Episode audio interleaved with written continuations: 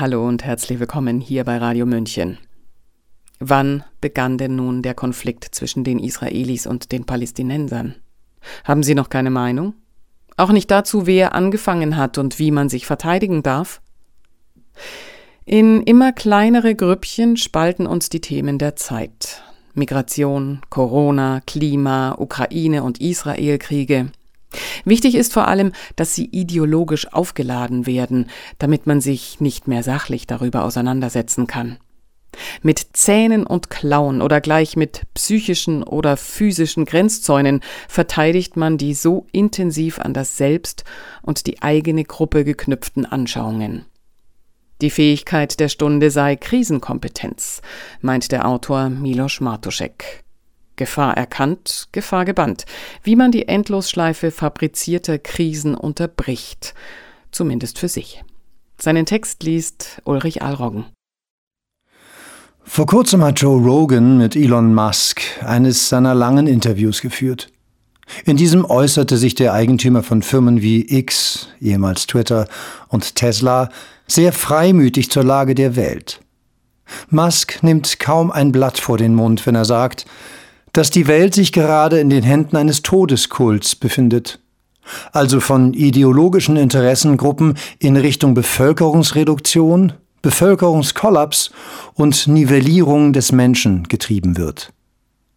Es ist in der Tat bemerkenswert, wenn auf der Titelseite der New York Times ein Extinctionist mit dem Wunsch zitiert wird, die Erde vollständig zu entvölkern. Die Nahrung von Nihilisten ist die Krise. Die nie endende Abfolge von Krisen ist der Motor der Zerstörung des Bestehenden, der nie ausgehen darf. Denn Krisen sind ein ideales Lösungsmittel für Ordnung, Struktur, Werte, Institutionen.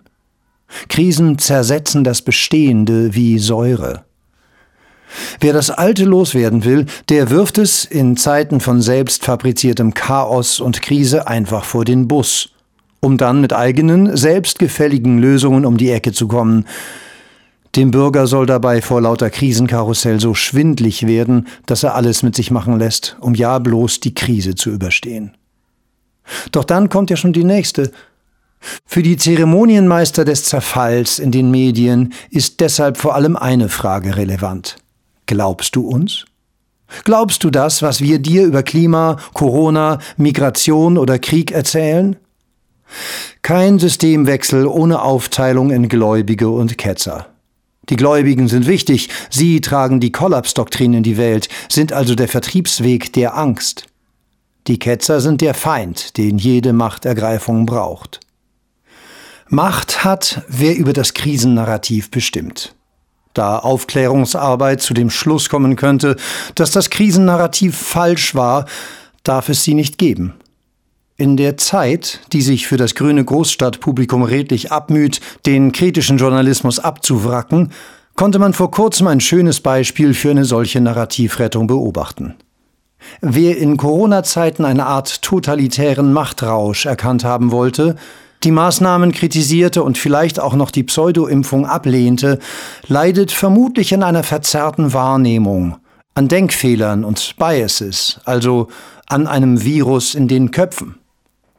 Dafür zitieren die Autoren, einer davon ist doch tatsächlich Ressortleiter Gesundheit, ohne rot zu werden, die regierungsnahe Nudging-Expertin Cornelia Beetsch, also eine Psychologin mit Kernkompetenz in Bevölkerungsmanipulation, sowie eine Studie in der Fachzeitschrift Nature, bei der man aus dem Kleingedruckten am Ende erfährt, dass die Pandemie-Nomenklatura RKI, DFG, Leibniz-Gesellschaft und so weiter, die Studie mitfinanziert haben und die beiden Zeitautoren an dieser selbst mitgewirkt haben.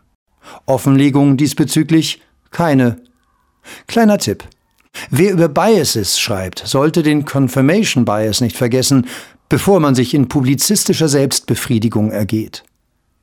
All das zeigt, die Narrativrettung ist längst im Endstadium journalistischer Verzweiflungstaten angekommen. Sie ist das neue Genre der Selbstblamage. Das Karussell der Krisen hat für die Macher einen zuerst angenehmen, aber am Ende verheerenden Nebeneffekt.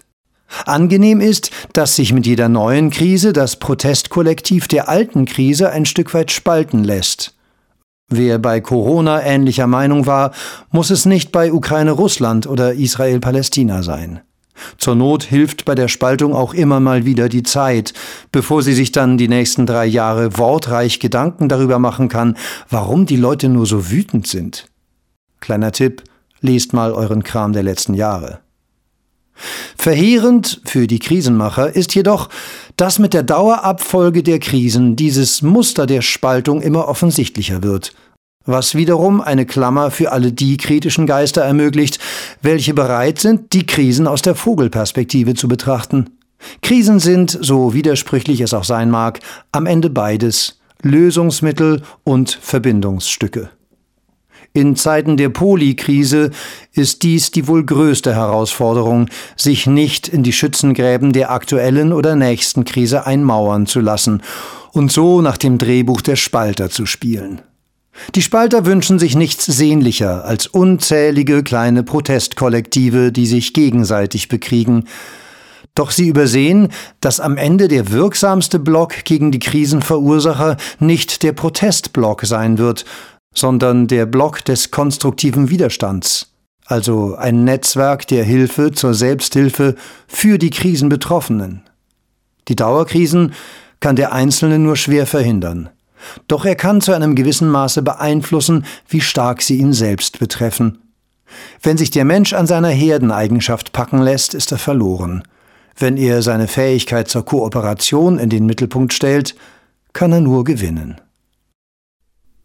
Sie hörten Vorsicht vor der Pizzafalle oder wie man die Endlosschleife fabrizierter Krisen unterbricht, zumindest für sich, von dem Juristen und Autoren Milos Martuszek. Er ist nachzulesen auf seinem Substack Freischwebende Intelligenz. Sprecher Ulrich Allroggen. Mein Name ist Eva Schmidt. Ich wünsche einen guten Tag und Abend. Ciao. Servus.